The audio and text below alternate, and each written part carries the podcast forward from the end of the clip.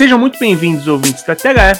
Começando aqui para vocês mais um Fala Muito, um Fala Muito que eu preciso fazer aqui um disclaimer para vocês. Na semana passada o Fala Muito não teve, porque a gente tava. A gente fez o programa, o programa tava redondo, editado, capa de imagem, é, é, é, capa do, do, podcast, desculpa, tudo feitinho e a gente teve um, um contratempo com o, acontecimentos entre os, os programas e ele não faria muito sentido se a gente soltasse.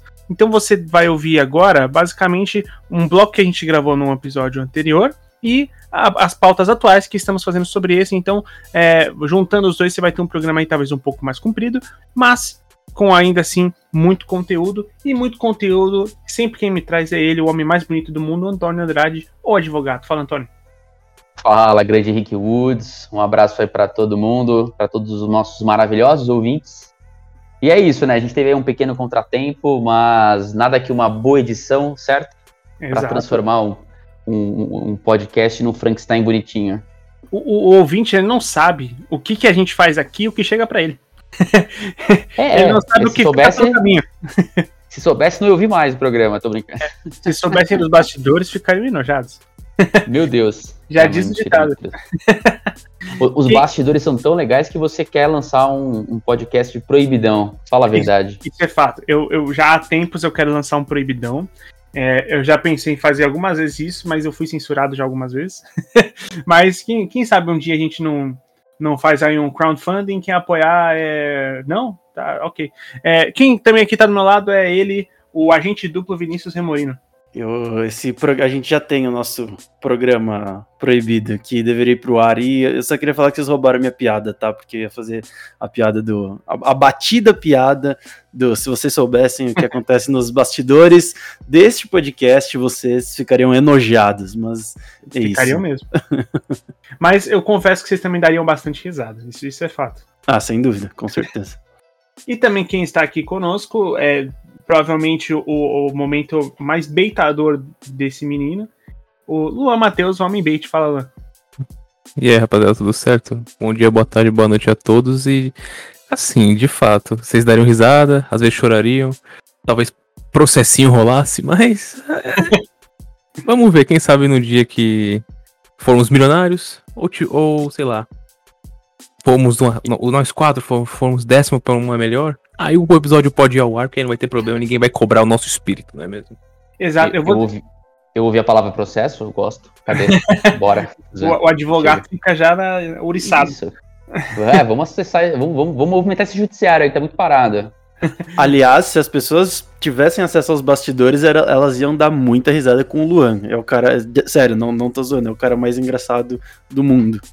Hum, tá, hum. Eu, eu, te amo, Luan, é sério. Ah, eu também te amo, é recíproco. Bom, é, então, para começar essa gravação aqui, uh, a gente.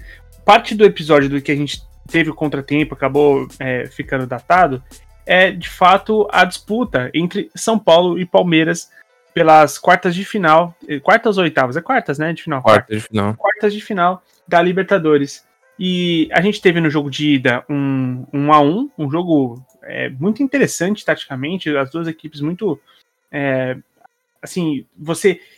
Tanto que pro, pro segundo jogo, eu falei que eu achava que o jogo não se definiria facilmente nos 90 minutos. Porque o primeiro, o primeiro jogo foi realmente muito.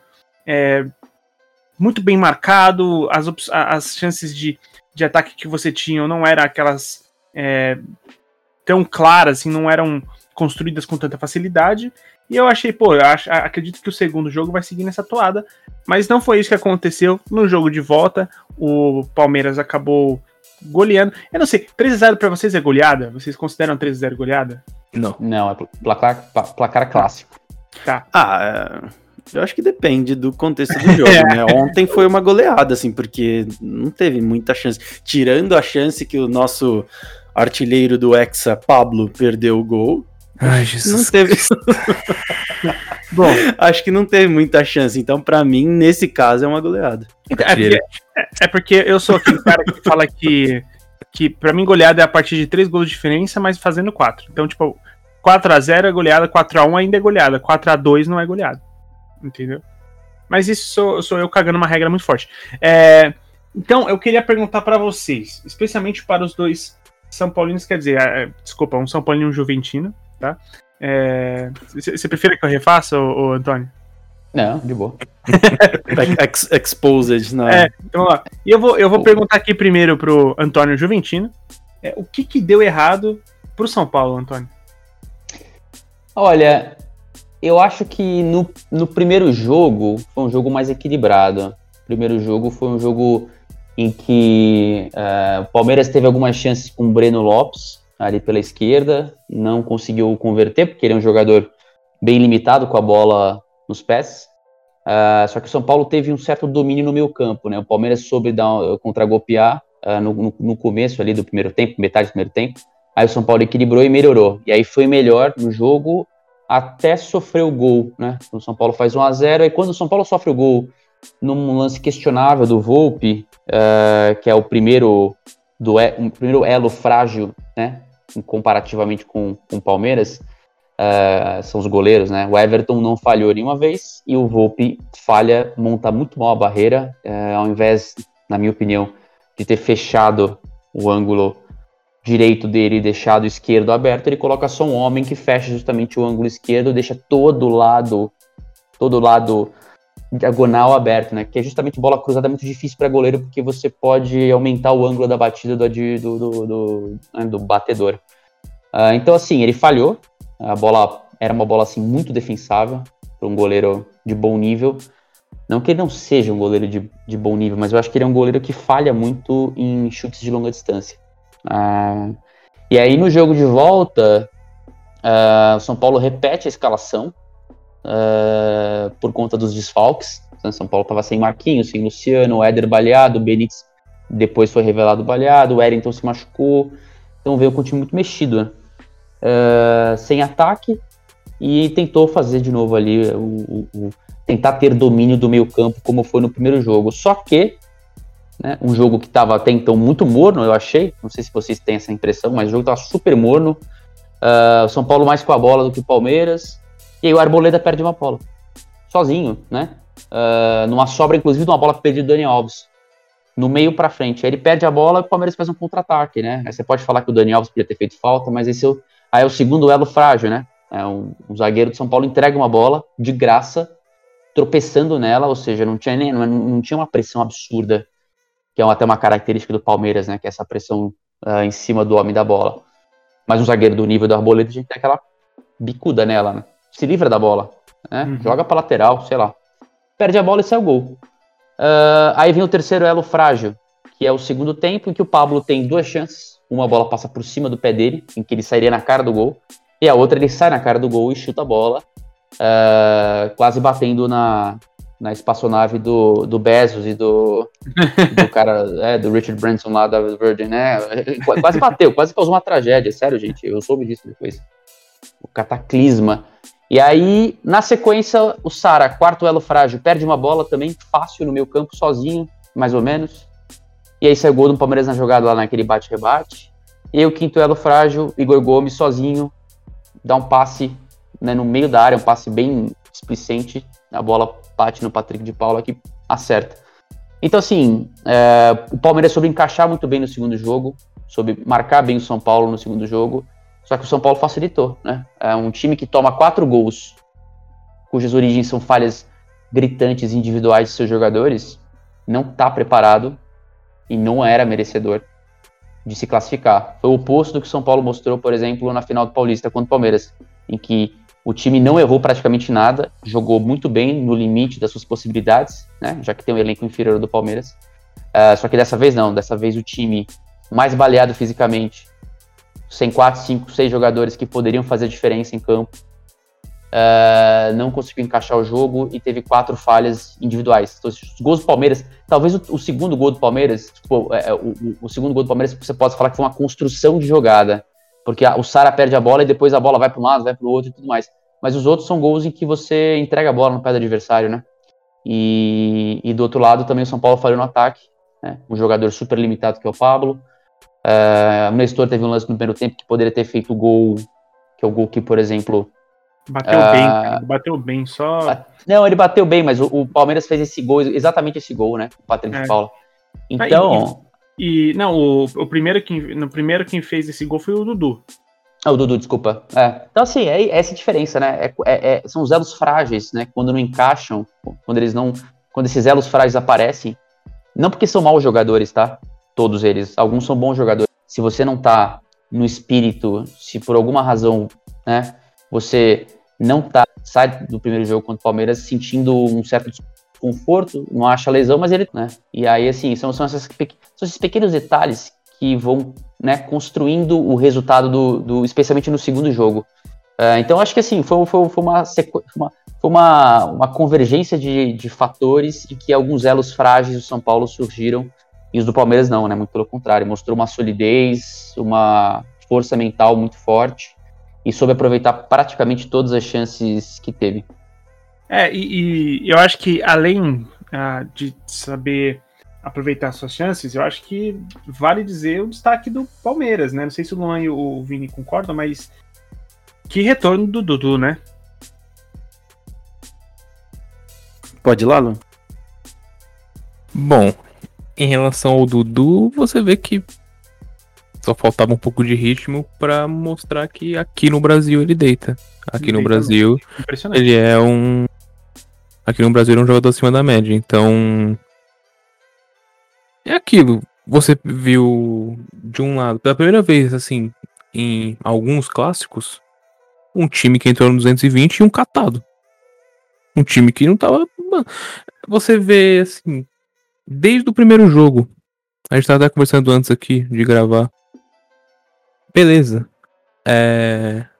O São Paulo não ganhou o jogo por causa de uma falha do Volpe. Porque se é o Denis, se é o Sidão, se é o Renan Ribeiro, o mundo acaba. Mas tem o fã-clube do Volpe. Que, de fato, eu era do fã-clube do Volpe, mas chega. O Volpe foi 20 milhões, rapaziada. 20, um goleiro de 20 milhões não pode tomar o gol que ele tomou. Inclusive o primeiro gol também, do, do Rafael Veiga. Não pode. Beleza. Segue, segue daí. Você vai olhar pro time que, pô, o Léo. Né? Já era um lateral, sei lá, 5. Zagueiro não é essa tempo toda, mas beleza. Não foi só culpa dele, o time inteiro jogou mal. E aí. Você tira o seu primeiro. O seu único marcador, né? Não vou falar nem o primeiro marcador, o único marcador que é o Luan. Num time que tá deitando no contra-ataque, que a principal arma é o contra-ataque. Então o Dudu, o Rony, o Veiga vão deitar. O Wesley, que sambou na cara do, do Daniel Alves. Ele fez o que ele quis com, com o Daniel Alves. Então, é aquilo. O Daniel Alves era para começar no banco, eu acho, viu? Sem brincadeira. Pelo primeiro jogo, né? Porque no primeiro jogo o Palmeiras começa a melhorar muito quando o Wesley entra e já arregaça o Daniel Alves logo de cara no primeiro jogo. É, porque o, é. o Breno Lopes teve muita dificuldade, né, com o Daniel Alves no, no primeiro jogo, né? Teve, teve. Tanto que. Mas assim, no, no, no, o Luan tá certíssimo. O Daniel Alves ele não tinha condição nenhuma de encarar o Wesley, como não teve.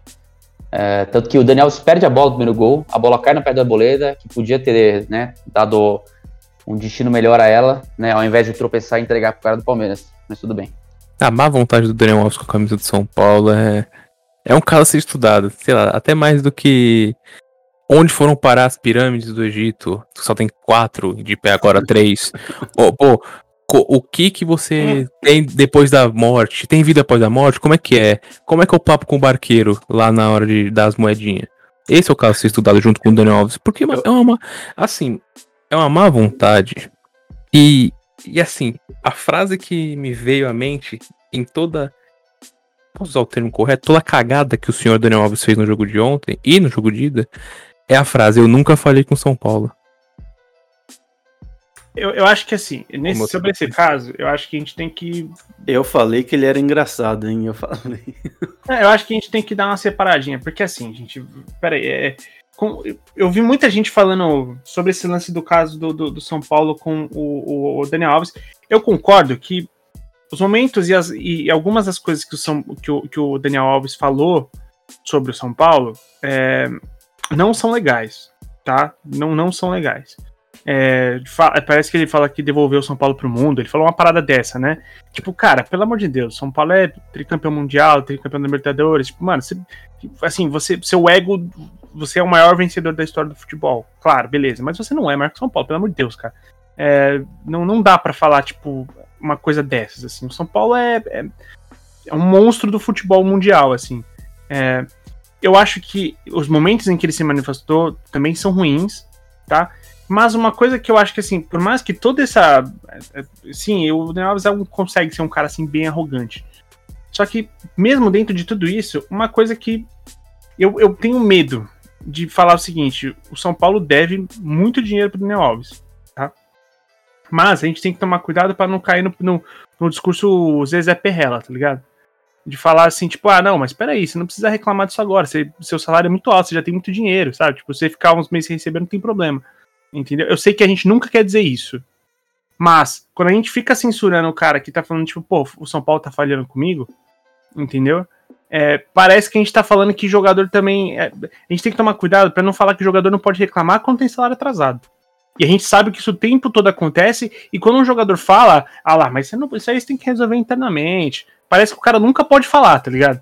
E isso eu acho um problema. Eu acho um problema. Porque muitas vezes a forma de defesa do jogador é a imprensa. De falar, porra, cara, ó, eu tô aqui e os caras não me pagam. Entendeu? É... Eu concordo que no caso do Daniel Alves é muito mais do que isso. E, e todas as outras questões que eu já citei. Ele é arrogante, ele, ele se acha maior que São Paulo, é, ele se manifestou da, da, da, no momento errado, e, e, ele também falou sim com o São Paulo. Mas enfim, eu, eu, acho que assim, tipo, a gente também não pode minimizar que o São Paulo deve muita grana pro cara, tá ligado? Não, sim, deve muita. E até aí, ele tá no direito dele de cobrar. Só que você, você chega assim e fala, ó, oh, rapaziada, o São Paulo me deve. Não me chega assim, ah, o São Paulo nunca falhou comigo. Eu vim para o São Paulo, colocar o São Paulo no, no mundo de novo. É, Foi essa, exatamente essa frase que ele, que ele diz. Sim. Que o sacrifício que ele faz pelo São Paulo nunca vai ser maior do que o que o São Paulo vai fazer por ele. Se ele faz tudo isso, sei lá, se o Maicon, o que era do Grêmio, falasse isso, eu ficaria na minha. Se, sei lá, o Arboleda fala isso, todo mundo do elenco fala isso, beleza, ok. Mas não, é um cara que vem com aquela resenha morta de ai, eu vim pro time do sonho. Eu vim para isso. Eu vim para aquilo. Eu sou torcedor. Eu não sou isso, eu sou aquilo. Então ele de uma maneira equivocada ao meu ponto, porque você pode ser torcedor de quem for, tem que é, fazer o seu trabalho direito, tá ligado? Independente de que você torce. Agora, você chegar e vai de 8 a 80 em momentos decisivos e que assim fica claro que você está em baixa. Você pode chegar, não vou falar pra todos assim, porque também é um lateral bem do questionável. Mas o Igor Vinícius foi mais importante na campanha do título do que ele. Ontem, o Igor Vinícius ou até o Orejuela faria mais do que ele. Não só ontem, nos outros dois jogos. O Galeano improvisado, talvez, faria mais do que ele. Então, pô, beleza. O São Paulo tem que pagar tudo que tem que pagar para ele. Só que assim, paga e reincide o contrato entre um acordo, mano. Não tem mais clima. E eu acho que esse é, é muito mais também pelo tamanho. Você só vai cobrar de quem você vê alguma coisa. Eu não vou chegar, vocês não iam me ver chegar aqui e falar, pô, o o Pablo perdeu aquele gol. O Pablo é horroroso. Então, se, se o Luiz Fabiano perde aquele gol, ou lá, na época, se eu fosse mais velho, se o Careca perde aquele gol de ontem, beleza. Ia tá descascando, pô, careca, não pode perder esse gol, tal, não sei o que, não sabia, não pode perder esse gol. Mas não, o Pablo. Ah, um amigo meu me perguntou qual foi sua reação no lance do Pablo. Eu não tive nem força para xingar. Eu, fui, eu fiquei sem reação, eu só levantei e fui pegar uma, uma cerveja. O Daniel, o Daniel Alves tem do que entregar. Tem pra onde entregar. E assim, é nítido a, as atitudes dele, arrogância ao extremo e é só você ver. Quando ele vai brincar com as crianças nas Olimpíadas. Corre, dá entrevista a todo momento. Ontem era para ele chegar a dar entrevista também junto com o Crespo. O que, o que aconteceu? O que aconteceu que o time não. Muita gente pode ter falado, pode ter visto que talvez faltou um pouco de entrega. Um time entrou no 220, que foi o Palmeiras, jogou uma partida de Libertadores. E o São Paulo, nitidamente, não. Parecia que era mais um, um jogo de pré-temporada. E aí? Por que, que um dos líderes, esse líder não fala? E só que em outras ocasiões, não, eu sou patriota, eu bato no peito. Ah, eu como capitão da seleção defendo a não usar o casaco da PIC, exemplo. Ele, ele se prontificou com, em relação à polêmica com a, com a, com a fornecedora. E no São Paulo parece que ele tá lá só como. Sei lá. Sabe aquele ano sabático que você fala assim, pô, eu tô no ensino médio, vou pra faculdade assim. Eu vou tirar um ano sabático, não vou querer. Não vou querer pular do ensino médio pra faculdade. Ou assim, não vou querer sair de uma faculdade pra outra, de uma faculdade pra pós. Aparentemente o Daniel está fazendo isso no São Paulo. ele vai voltar pro Sevilha? Tomara. E esse ano que ele vai, tipo, pô. Vou apagar na minha carreira. Como o próprio Sidorf. Mal comparando, não considera praticamente que jogou no Botafogo. Sendo que o Sidorf levou o Botafogo para Libertadores. O Sidorf foi muito mais importante pro Botafogo que o Daniel pro São Paulo. Assim. Em uma escala que eu não consigo colocar o Sim, tamanho. muito mais, muito mais. Muito mais. Inclusive foi super, subaproveitado no Botafogo. Sim. É, O, o- Ele se envolveu em polêmicas que ele não precisava se envolver, né? Eu acho, eu acho que eu concordo muito quando você fala que é, quando ele precisava se posicionar, né, num momento super crítico, que foi a eliminação agora na Libertadores, ele sumiu. E quando ele não precisava se posicionar, tanto pelo fato em si, porque não, não tem nem cabimento esse, esse- essa polêmica da PIC e tudo mais, é, quanto por ele não precisar mesmo, tipo, uma puta polêmica vazia, nada a ver. É, ele foi lá e se posicionou, né? E se posicionou de uma forma super. é, tão polêmica quanto a polêmica em si. É, ou seja, quando ele não precisava se posicionar, ele se posicionou. E quando precisava, como líder do São Paulo, né? Como do, do elenco ali, que é claramente o líder do São Paulo, ele não, não estava lá, né? Ele se, se, se escondeu. ele, ele tá sendo aqueles raros casos que geralmente vai o seu capitão, o seu líder, ou ele é o líder porque é o líder de vestiário, porque ele fala, porque ele tem atitude, ou ele é o líder técnico. Ele tinha capacidade de ser os dois, e ele não é nenhum dos dois. É, é isso, é isso que eu ia falar, ele não é nenhum dos dois, né? No caso.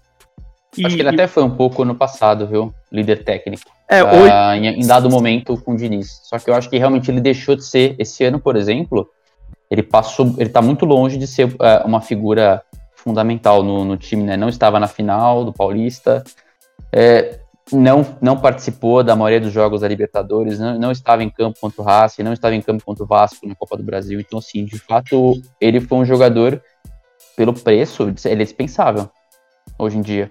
né? É, é loucura falar isso? Pode parecer no primeiro momento, mas se você olhar os números por um milhão e meio, não vale a pena, além de todo o pacote polêmico que ele, que ele, que ele traz. assim, e pra gente não, não ser injusto, né? é, a gente tá falando bastante sobre São Paulo. é, o que, que a gente pode falar além do Dudu a respeito do, do Palmeiras? Eu, cara, assim, é, muitas vezes a gente não percebe, né? Muitas vezes a gente acha que é, não, não dá pra. Só porque não teve grandes momentos, né? De, de, de assim, que- aqueles que saltam que vão pro DVD, né? Famoso que vai pro DVD que DVD, vamos ser sinceros, não existe já há um bom tempo. Mas eu destaco muito o Gustavo Gomes, cara. O Gustavo Gomes é um jogadoraço, é impressionante o quanto ele joga. É, a segurança do cara é absurda. E o que, que vocês conseguem destacar ainda do Palmeiras, pra gente poder falar, pra não falar que a gente só falou que o Palmeiras passou porque o São Paulo é horroroso, entre aspas, tá, gente? Por favor. Bom, eu acho que um destaque, tir- tirando o Gustavo Gomes, eu acho que tem que dar muito mérito pra partida que o Luan fez. Sempre os palmeirenses vão até Criticado falar melhor do que eu. né? Em jogo decisivo, jogo grande, ele falha, ele vacila. né, fez o pênalti no, na semifinal do Mundial, entre outros, outras falhas que o, que o Luan teve. O Renan. O Renan é um baita jogador. Talvez o Renan, para. Acho que tem 20 anos, eu acho. O Renan pode ser. Começar sem ser convocado para uma seleção sub tal, sub-20, sub-21, sub-23 começar a ser estudado porque esse menino aparentemente é diferente. E, pô, o Zé Rafael. Assim, tirando do- o, a partida dos grandes jogadores, Dudu, Everton, enfim, Gustavo Gomes, eu coloco como ponto-chave dessa vitória, além do nó que o Abel deu, o Abel não saiu do seu estilo de jogo, manteve o seu estilo de jogo, que é vencedor. Ganhou a Copa do Brasil, Paulista e uma Libertadores. O, essas três peças, assim, que são os jogadores talvez mais contestáveis, tirando o Renan, os jogadores mais contestáveis da escalação, você vai pegar assim de 0 de 1 a 11, vai olhar o torcedor do Palmeiras, o torcedor do Palmeiras vai olhar pro Luan e falar assim, opa. Putz, não confio tanto. Vai olhar pro Zé Rafael, até meia hora antes do jogo, a torcida queria o Patrick de Paula. Por ter feito gol e tudo mais. E provavelmente ia até ser mais jogador do que o, o Zé Rafael. Só que o Zé Rafael que é o que rouba a bola e, e arma a jogada do gol. Do primeiro gol. É, é o líder de desarmes do time. Aparentemente tá voltando a ser o Zé Rafael, que era do Bahia, que o, o Palmeiras queria quando contratou, né? Então eu coloco como ponto-chave esses três jogadores fora da, assim, do mainstream, é que eu posso dizer. O Renan, o Luan e o Zé Rafael. Perfeito. Fora a consistência, né? A consistência defensiva e a vontade, a gana de jogar uma partida de Libertadores e não é dar o pontapé, é jogar como, pô, assim, eu tô jogando uma decisão. O Palmeiras jogou uma decisão ontem. Acho que o mental do Palmeiras foi muito diferente de outros jogos decisivos. É, mundial, é, Supercopa, enfim, algum. É, qual é o nome daquela outra Recopa? O Palmeiras jogou um jogo decisivo como se deve jogar. E isso é. Quando é com um time bom, tecnicamente falando, é muito difícil você bater. E além desses que você falou, acho que a gente comentou um pouco antes, mas o Wesley entra nessa, nessa lista aí também. Sim. É. Eu, eu, eu, vou ser sincero, que eu, eu gostei muito da participação do Danilo, cara. Acho que ele, meio campista Danilo, acho ele muito bom jogador. Ele anulou as principais peças ofensivas do São Paulo. É, eu acho. E, e ele tem boa chegada na frente, cara. Acho muito bom jogador mesmo. E acho que o, o, o Palmeiras está muito bem municiado, assim, cara, de, de, de atletas. É, pô, se você for parar para pensar, é, por mais que tem muitos problemas, assim, de, de, Não problemas, né? Mas que se mete em umas polêmicas idiotas, né? O, o Patrick de Paula é bom jogador, Gabriel Menino já foi até convocado para a seleção. A gente está destacando o Wesley e o, e o, e o Danilo. E são todos jogadores é, mais novos, jogadores que ainda estão em projeção, né? Da é, base, né? Exato. Então, e tudo isso mesclado com ah, um Rony que você pensou lá do Atlético Paranaense, um Luiz Adriano que. Cara, o Luiz Adriano, quando tá num bom momento, putz, cara, é. A gente viu no ano passado a diferença que ele fez no, no Palmeiras. Quando o Luiz Adriano chega no Palmeiras, o Palmeiras muda, cara, de patamar. No, na, na, na, Libertadores, primeiro jogo contra o River, Luiz Adriano exato, matou. Exato. Então eu acho que assim, é, é um Palmeiras muito interessante é, e, e, com um elenco muito, muito bom, cara. Muito bom. E eu acho, assim, para mim, é, que o Palmeiras chega na final. É, para mim, o Palmeiras é candidato, assim, diretaço ao título. E para falar do segundo bloco, então, vamos soltar aquela vinheta e a gente já volta.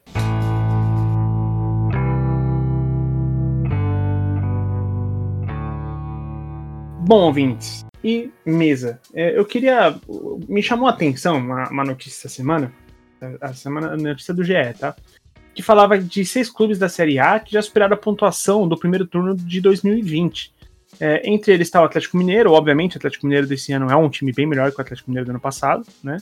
É, como a galera lá do de Sola gosta de zoar o Atlético Dinheiro, né? Porque contratou, assim, a rodo e contratou jogadores que realmente estão brilhando no Campeonato Brasileiro. Sim, tem o Palmeiras em segundo colocado, né? Só que aí tem alguns times aqui que me chamaram a atenção. É, entre eles, Fortaleza, Bragantino, Atlético Paranaense e Atlético Goianiense. É, sequencialmente, Fortaleza é o terceiro colocado, Bragantino é o quarto, Atlético Paranaense é o sexto colocado e Atlético Goianiense em sétimo.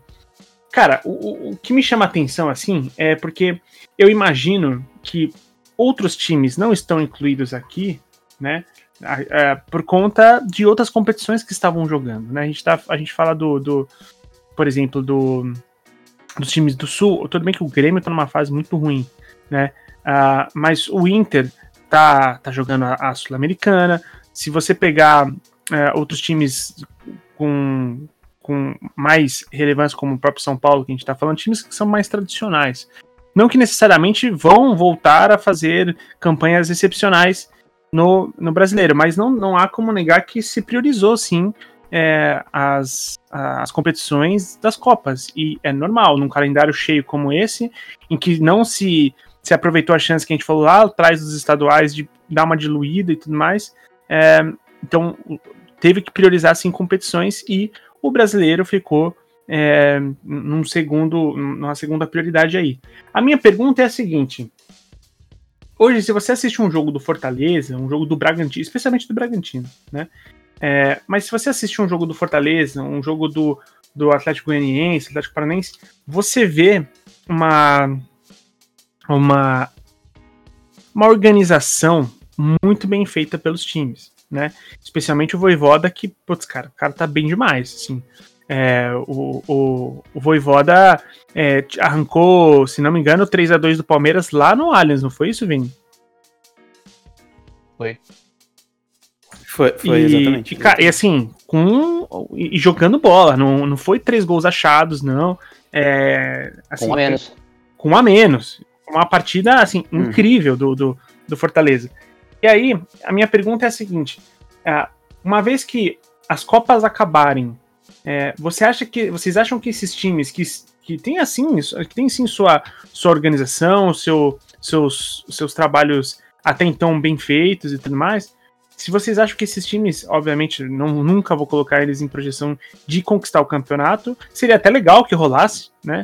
Um, um, um vácuo de, de, de, das maiores forças, tal qual o Leicester, né? Rolou, pegou um momento em que as maiores forças do campeonato inglês não estavam rolando e o Leicester foi lá e ganhou o, o, o campeonato inglês. Seria maneiro se a gente visse acontecendo um time adverso ganhando o Campeonato Brasileiro. Mas não dá para negar que esses times hoje, eles, cara, Fortaleza em terceiro colocado, depois de, de, de quase metade do campeonato, que ele pega. Uh, que ele pode brigar por vaga na Libertadores. Como é que vocês enxergam essa, essa, essa reta final? Não reta final, porque a gente ainda não tá na reta final, né?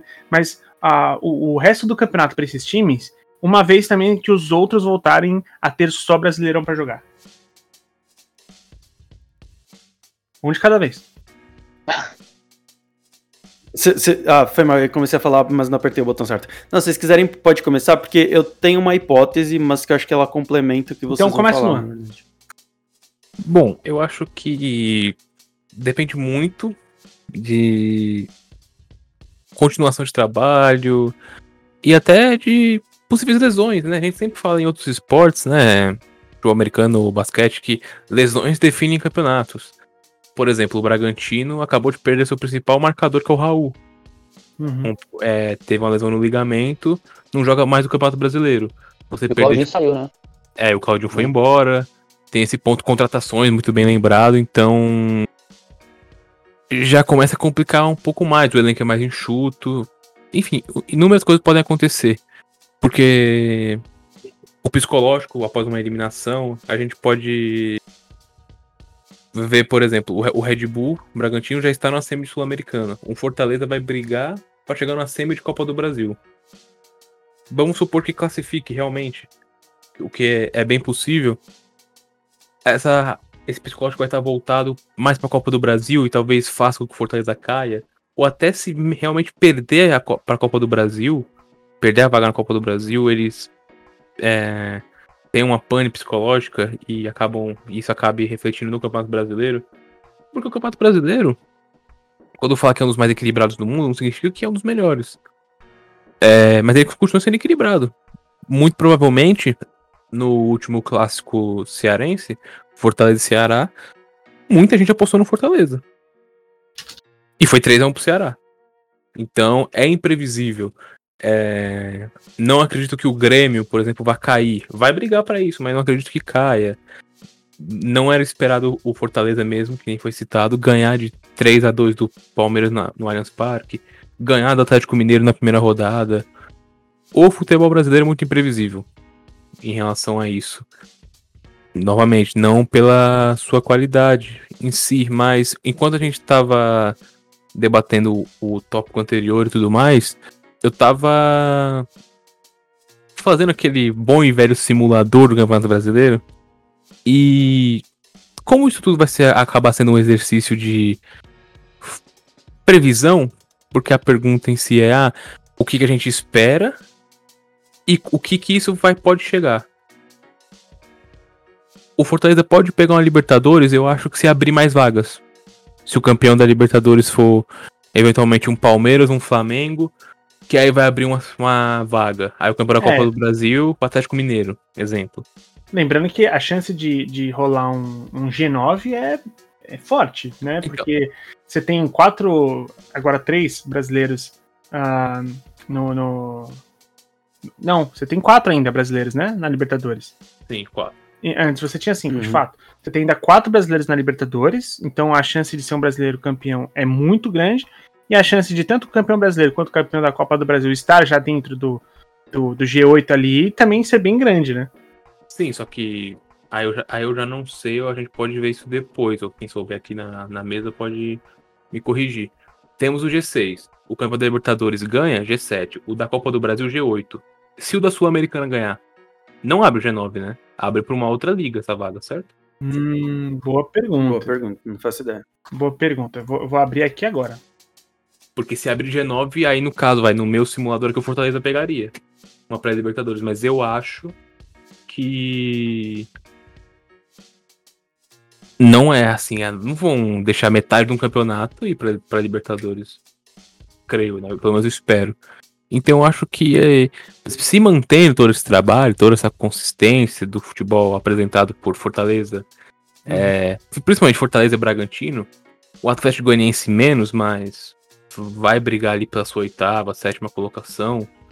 E tem times que podem melhorar. É, foi citado aí o São Paulo, o Corinthians com Renato Augusto e Juliano tende a evoluir. O próprio Ah, Fluminense, Isso aí esquece. Isso aí é sul-americano. é sim, mas vamos supor. Assim, nesse exercício que eu fiz aqui, né? Tipo, Sim, sim, obviamente eu não sou o. Se pedir os números da Mega aí, tudo bem, se eu acertar, eu vou fazer a minha bet, né, pra ficar rico. Mas o Corinthians fica, sei lá, a dois pontos da sétima colocação. Porque o sétimo, o oitavo e o nono terminam com 55. Entendi. Então, então, o Corinthians tem uma subida com o trabalho do Silvinho que tá melhorando aos poucos. E tirando, sei lá, o Flamengo, o Palmeiras e o Atlético Mineiro, na minha visão, todos os times são nivelados iguais, assim, é, a grande maioria, vai. Do, desse, tirando esses três, 10 times jogam praticamente o mesmo futebol. Corinthians, São Paulo, Inter, Fortaleza, enfim, e tem os lá de baixo, Chapecoense, Cuiabá, que aí vão brigar pra cair. Então, nesse, nesse confronto entre os times mais iguais, assim, se é que eu posso dizer, um vai tirar ponto de outro ali, e aí vai muito sobre calendário, psicológico, preparação física, lesões, transferências e coisas que a gente sabe já aconteceu inúmeras vezes aqui no Brasil. Data FIFA pode mudar alguma coisa, é, convocações. É, eu tô procurando aqui, cara. Eu não tô achando se pode rolar G9, tá? Aparentemente parece que da 9 a 14 a quarta colocação é, é sul-americana? Não sei como é que fica nesse caso, não. Não, não, não- Eu tô procurando aqui e não tô achando, não. Pode, é, ano passado teve chance de G9, né? Depende, dependendo da Sul-Americana também. É, pode ser que, que, que aconteça um G9 sim. Perfeito. E você, ouvinte, o que, que você pensa a respeito de tudo isso? Peraí, o, o Vini falou? O Vini. O Vini não, nossa. co- co- Vini, um abraço, valeu, até mais ouvir, Vini. Desculpa, Vini, manda ver.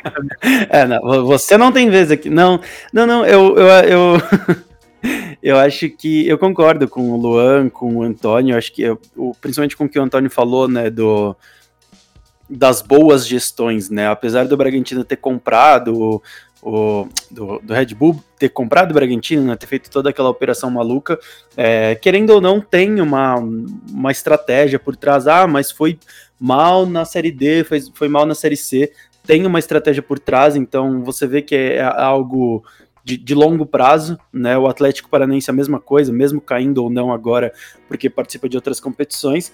E só uma coisa que eu levantar é. eu não sei se você citou no começo, Henrique, mas o que incitou essa nossa discussão aqui foi justamente é, o fato de dessas equipes, né? Principalmente essas equipes é, que não são tão mainstream, né? Que estão toda hora no, no topo da tabela, Fortaleza, Atlético Paranaense e tal, é, elas já terem superado a quantidade de pontos que elas fizeram no ano passado com menos partidas. Né? Uma outra hipótese que eu coloco também tem a ver com a pandemia. Né? Eu acho que, óbvio, acho não, ninguém esperava a pandemia ano passado. Isso forçou muito é, os clubes a, a, a, lidarem de outra forma, né? E tirou muito jogador, é, estragou muito a preparação física é, de vários dos times, inclusive os profissionais do Atlético Paranaense falaram isso, inclusive falaram em cursos aqui da escola. É, então acho que essa é uma outra hipótese além da questão da gestão que o Antônio e o Luan falaram. Perfeito, perfeito. É, e, e, sim, eu acho que é, exatamente por conta dessa desse cenário já em que esses times estão melhores, e, e, mais uma vez, você consegue enxergar o trabalho que eu quis levantar essa discussão. Lembrando que a gente não falou sobre os confrontos do Flamengo, do Fluminense, do Galo, porque eles ainda vão acontecer, tá? Então, a gente está gravando durante a, a, os jogos, por exemplo, do, do Flamengo. É, o Galo também está jogando hoje?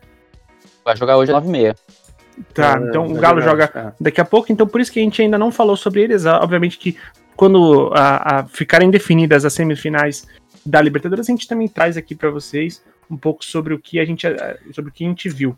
É, é só, só, uma coisa, diferente do Atlético Goianiense, que parece mais o elefante na árvore, né? Você não sabe como subiu, mas sabe que vai cair todos os outros seis colocados eles estão em fases decisivas de outras competições. Então não é mero acaso esses times estarem no topo de tabela e nessas fases sim, decisivas. Sim. Né? E, e, e, vale dizer que, inclusive, o, o, Só quero destacar aqui que no Red Bull Bragantino, por mais que tenha perdido o Claudinho, tenha perdido o Raul para lesão, o que vem jogando o Arthur é um absurdo, cara. Arthur tá jogando muita bola. É impressionante. E.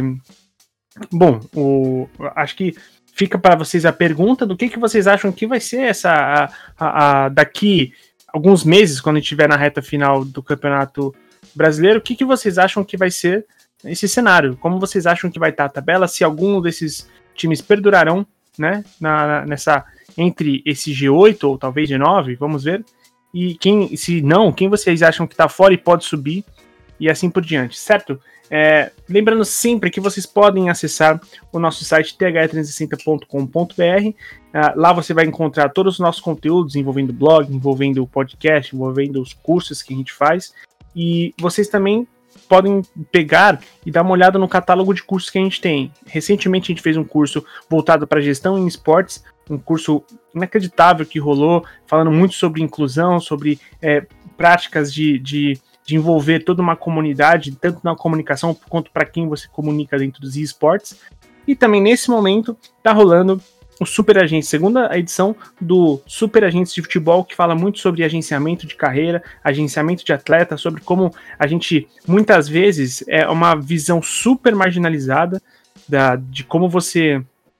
do personagem, né, agente de atleta e tudo mais. Geralmente a gente enxerga isso como uma figura completamente é, é, mal, né? A gente vê com maus olhos essa figura, quando a gente pode entender um pouco melhor sobre como é essa função, um curso incrível em parceria com a, o grupo Fischer, que está rolando lá no nosso site, então fica ligado. O curso já começou, mas isso não significa que você não pode fazer. Você pode pegar todas as aulas ainda, as próximas aulas que serão ao vivo, e ainda assim, as que você perdeu, você pode assistir gravado, porque a gente deixa disponível por um tempo lá pós-gravação. Certo? Antônio, muito obrigado por mais um programa, cara. Imagina, eu que agradeço é, de novo aí pela, pela maravilhosa audiência, como sempre, pela presença aí do Vini, Double Agent e do nosso Luan Santana, o Ranzinza. E é isso aí, valeu, Henrique. Pior que é bem assim mesmo, os personagens se criam dessa forma. Obrigado, Double Agent, Vinícius Morino.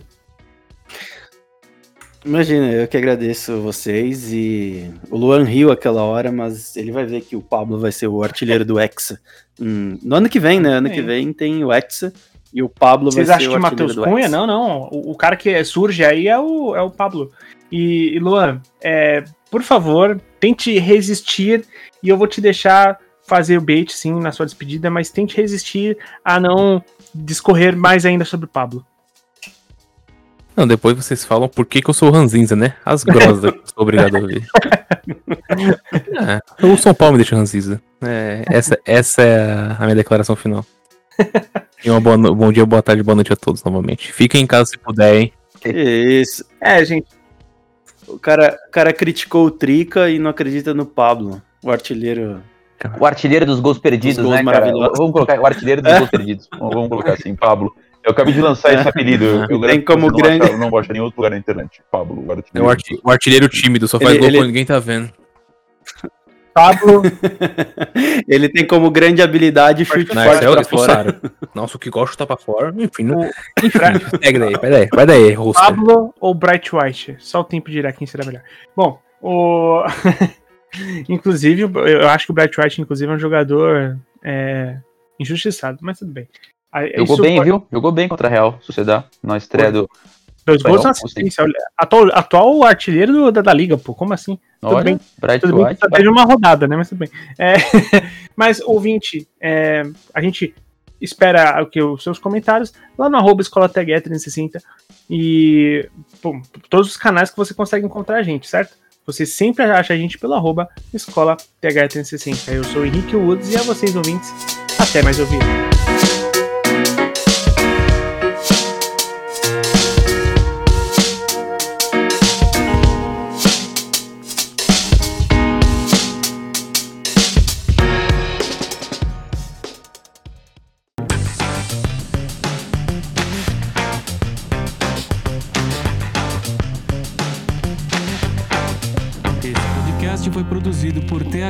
360.